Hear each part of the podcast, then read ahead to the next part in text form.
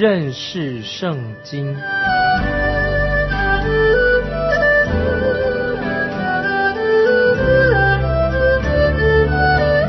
认识上帝的话，把上帝的话带到全世界。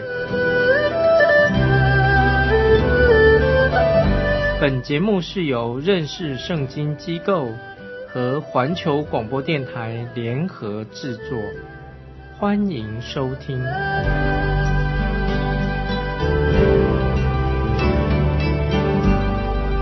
亲爱的听众朋友，你好，欢迎你收听。认识圣经这个节目，我是麦基牧师。愿神祝福我们每一个人。这段时间，我们的领受这件事情发生在主耶稣参加一个饭局的当中。在这个经文里面，我们会看见主耶稣就在当中医治了一个犯水谷病的人，从这里开始的。主耶稣看着他们，就教导他们做客人应该有的态度，怎么样做客人。也纠正了这个主人的那个心态。我相信在那个时候的气氛会变得很紧张，因为没有人接枪。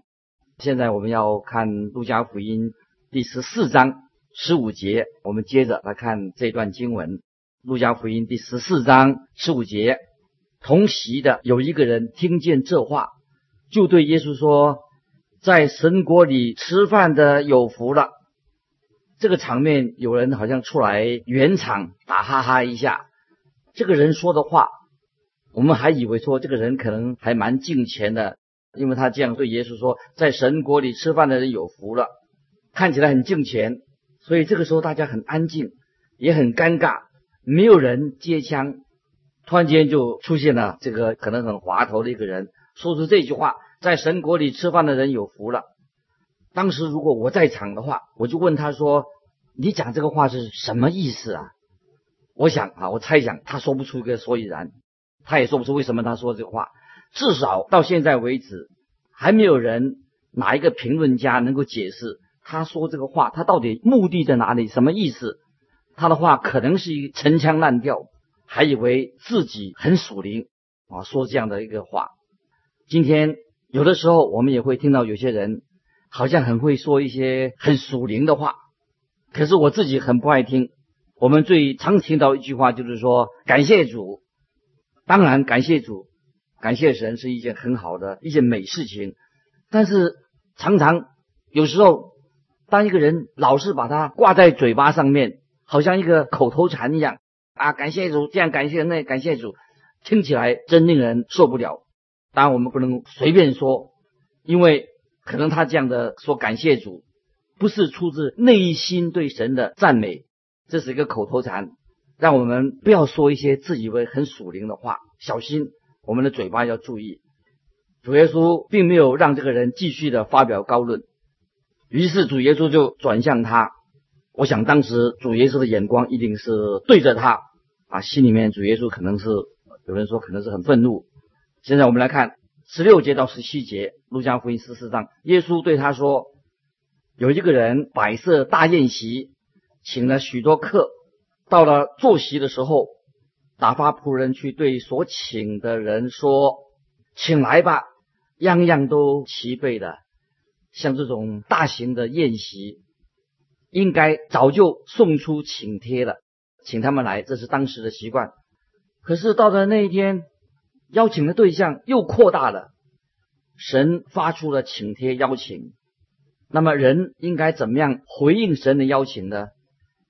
我们的神所发出的邀请就是关于救恩的宴席，神邀请你，这是不是用钱买的？买不到的，你也不能够不请自来，因为你是靠着神的恩典，神给你恩典，你才能够参加这一场的大宴席。在新约圣经以弗所书第二章八九节这样说：“你们得救是本图恩，也是因着信。这并不是出于自己，乃是神所赐的；也不是出于行为，免得有人自夸。”这节经文很重要，请大家要记得，这是一个重要的经文。你们得救是本乎恩，也因着信。这不是出于自己。乃是神所赐的，你不能够自己参加这个宴席，因为这全是神的恩典。唯一不能够进天国的，就是那些自夸的人啊，自夸的人，或者拒绝邀请的人，他不能够参加宴席。所以主耶稣就问这个人呢：“你说在神国里吃饭能有福了？”这句话听起来好像很属灵，其实并没有什么意义。就是今天有些人，他们对神对他所做的邀请。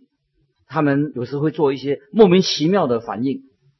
接着我们来看第十八节，众人异口同音的推辞。头一个说：“我买了一块地，必须去看看，请你准我辞了。”这不是一个借口啊，这是推脱啊，推脱他不参加。有人说推脱是披着借口做外衣的一个谎话，说一个谎话而已。没有一个人接到邀请的人会说我不想参加宴席，他们只是找一些借口要掩饰、遮盖起来。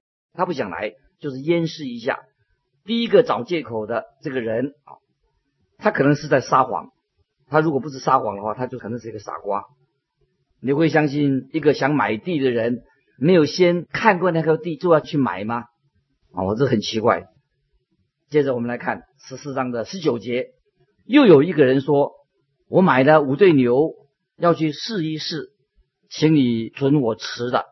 第一个人用看地啊财产当做借口，第二个人是做生意，用做生意来做借口推辞。同样的，我要说第二个人可能也是在撒谎，不然他就是一个傻瓜。他怎么可能在晚上出去耕田呢？当时又没有电灯，所以他就是找借口。我自己最常听到的借口就是说：“哎呀，我要去赚钱，很忙的，没空。”我们人总是喜欢忙着做生意，没有时间把时间给神。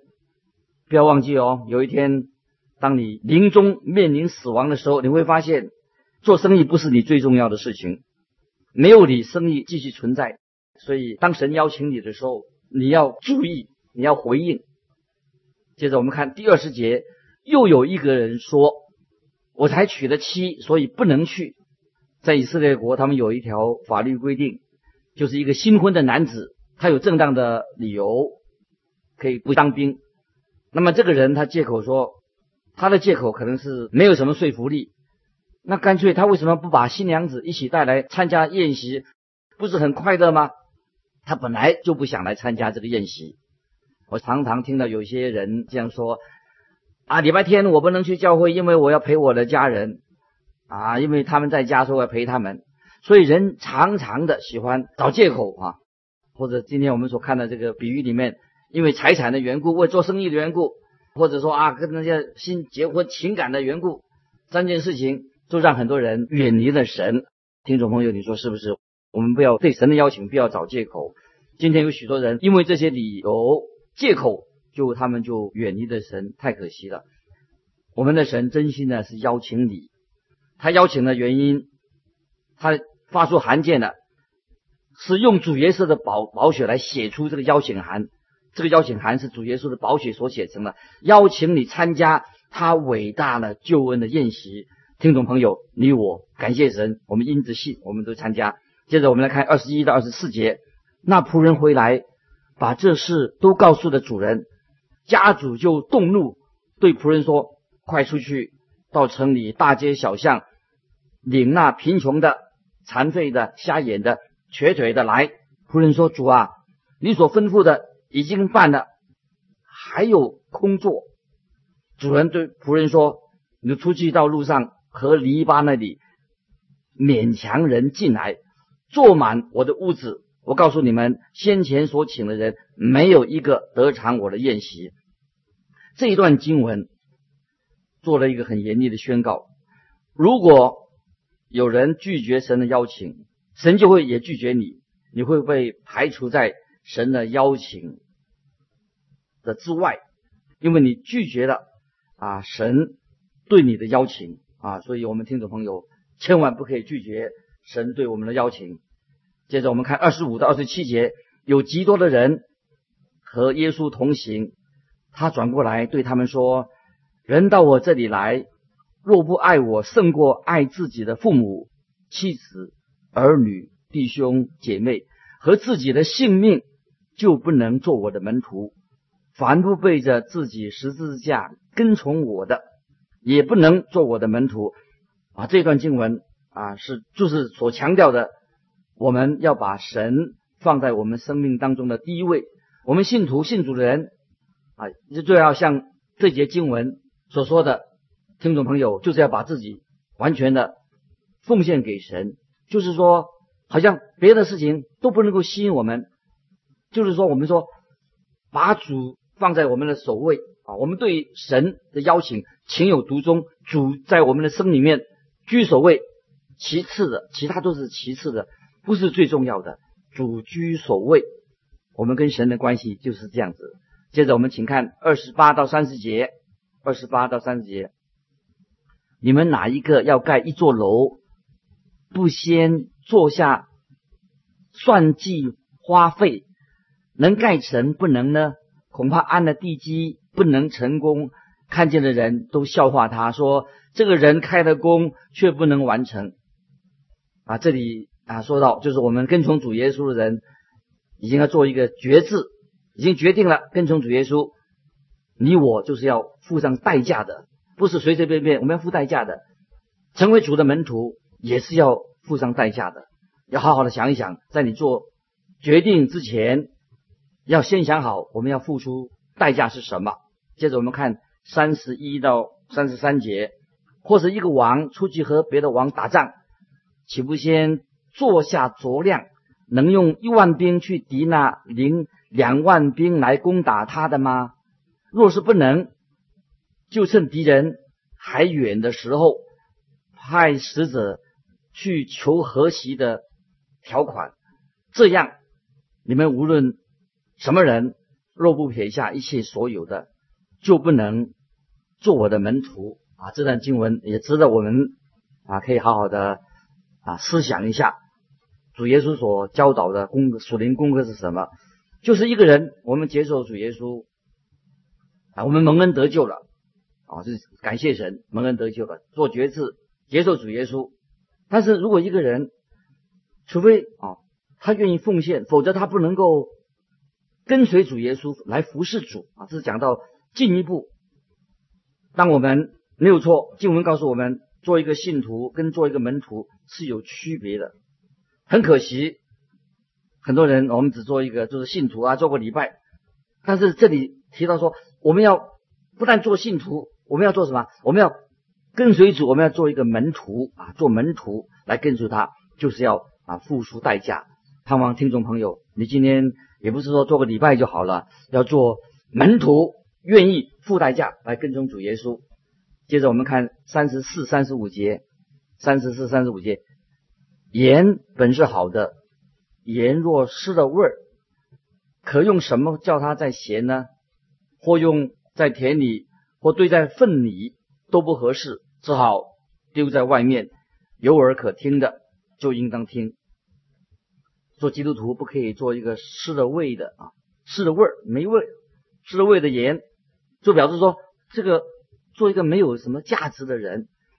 求主帮助我们啊，不要成为一个没有用的基督徒。每一个基督徒在神面前都是神所重用的，我们都可以啊为神啊做工，人人都可以做工。这是我们啊结束了第十四章的经文，现在我们呢进到第十五章了啊，这是我们。主耶稣所说的最受欢迎、最有名的一个比喻，当然我们听到就是那个浪子回头的比喻。这个比喻的啊背景是这个样子的：就有一大群税吏跟罪人跑来听主耶稣讲道，法利赛人跟文士开始就是在私下的窃窃私语，就批评耶稣，因为他们看见主耶稣啊到那些罪人的家里啊接待他们。跟他们一起吃饭，他们很惊讶啊！主耶稣怎么跟这些罪人啊、税吏在一起？所以法利赛人跟文士就私下议论的时候，主耶稣就借着这个比喻来回答他们。在一般的习惯上面啊，就是圣经的经文里面啊，这段经文啊，我们称为说这个经文里面称为说三个比喻啊，有失羊、羊失失羊的比喻，失钱的比喻。还有浪子的比喻，事实上，这是一个比喻，这个比喻是一个分成三个图画、三个角度放在一个画框框里面，就是这个画框框里面放了三张图画在一个画框里面，就是三个图画像一个连环图一样。好，那么现在我们来看《路加福音》第十五章一二两节，众税吏和罪人都挨近耶稣，要听他讲道。法利赛人和文士私下议论说：“这个人接待罪人，又同他们吃饭。”感谢神啊！我们的神就是接纳罪人，像你我一样。感谢神啊！耶稣也在我们的饭桌上啊。主耶稣跟这些法利赛人、文士、罪人一起吃饭。现在我们看第一幅很精彩的图画，就讲到一个迷羊、迷失的羊的一个比喻。我们来看第三到第七节，耶稣就用比喻说：“你们中间谁有一百只羊，失去了一只，不把那九十九只撇在旷野，去找那失去的羊，直到找着呢？找着了，就欢欢喜喜的扛在肩上，回到家里。”就请朋友邻舍来，对他们说：“我失去的羊已经找着了，你们和我一同欢喜吧。”我告诉你们，一个罪人悔改，在天上也要这样为他欢喜，较比为九十九个不用悔改的艺人欢喜更大。这个比喻里面很有意义啊，很重要啊，我们可以思想。这比喻当中，牧羊人就代表大牧人。主耶稣基督，我们的牧大牧者，我们是迷失的羊。他有一百只羊，其中一只走失了，这个比例好像不太高啊。这是一只一百只羊，剩下九十九只。可是牧羊人他不满意，只有九十九只，一只的迷失了，他到处要把它找回来。当他找到了，就把它扛在肩上，那表示说主耶稣最有力量的地方啊，代表力量在肩上。说明了神能够拯救我们，要拯救到底，神有能力拯救你我，拯救到底。在以色列民的大祭司，他们当中大祭司穿的穿着那个以佛德，在以佛德的肩膀上啊，在以佛德的肩膀上啊，他们就是左右两边啊，就是有两颗宝石，那宝石上面呢，就是刻着十二个支派的名字，六个支派。刻在其中的一颗宝石上，另外六个支派刻在另外一个啊肩膀上的宝石里面。那么大祭司他就可以，就是表示是把他以色列民都扛在他的肩膀上，表示主耶稣是我们尊贵的大祭司，他把我们放在他的肩膀上来保护我们，让我们啊不要走迷路。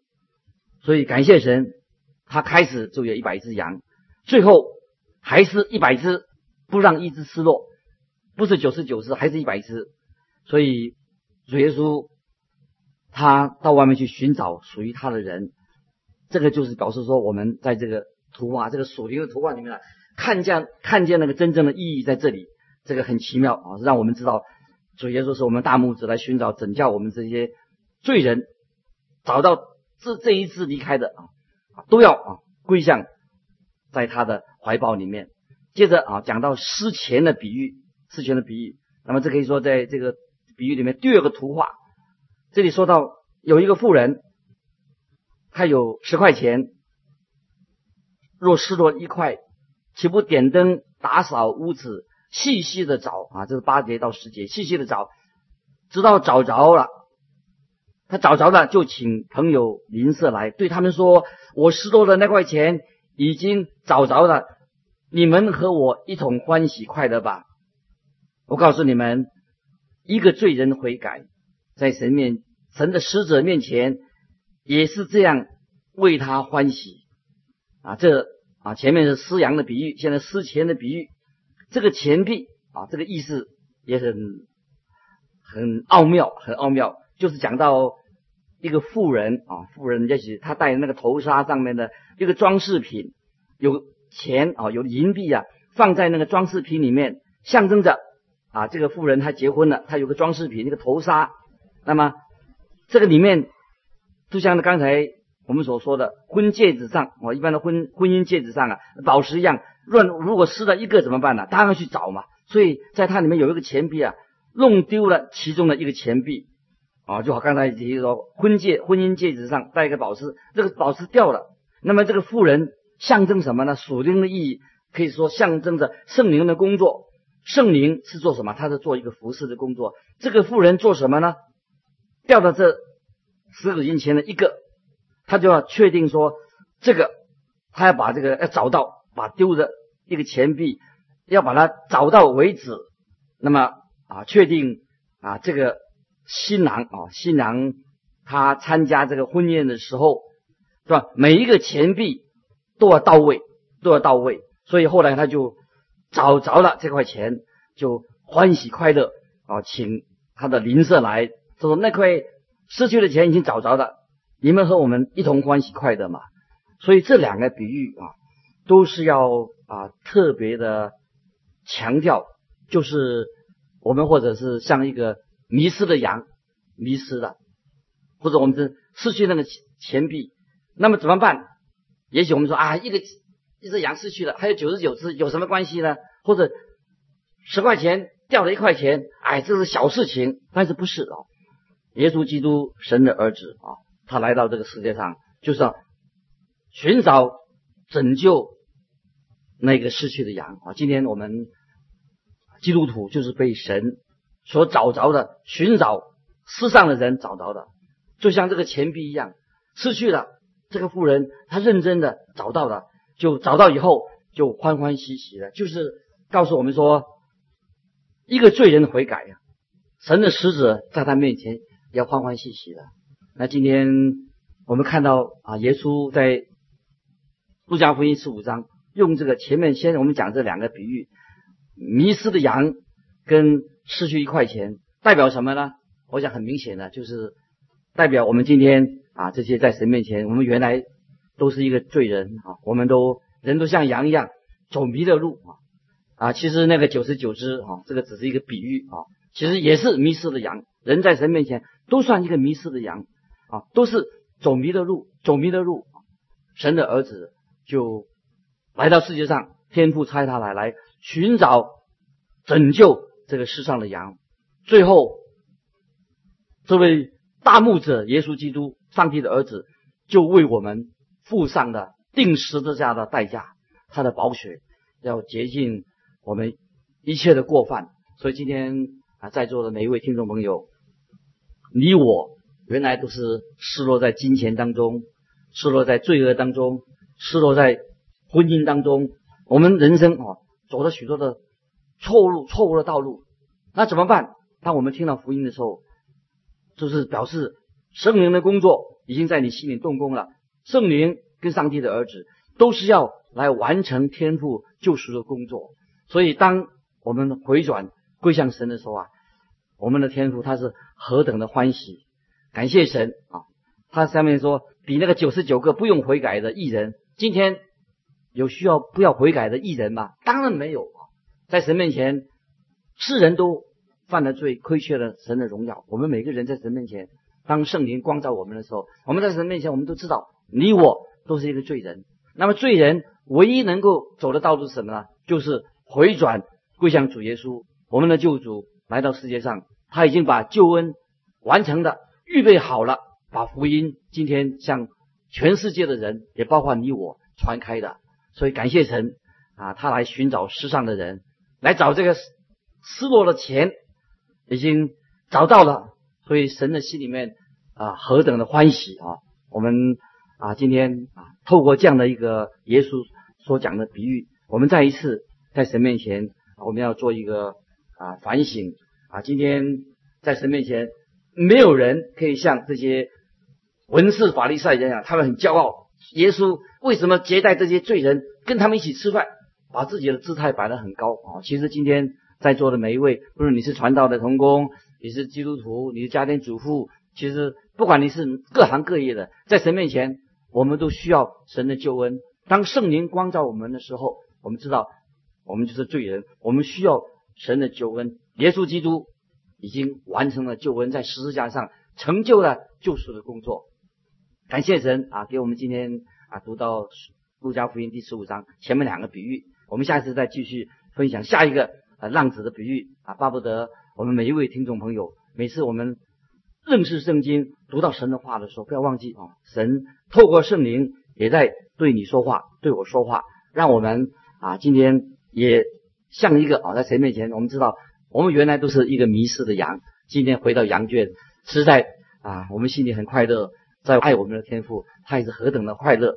所以今天我们就分享到这里。如果你有什么要分享的、所领受的，欢迎你来信寄到环球电台认识圣经麦基牧师收。愿神祝福你，我们下次再见。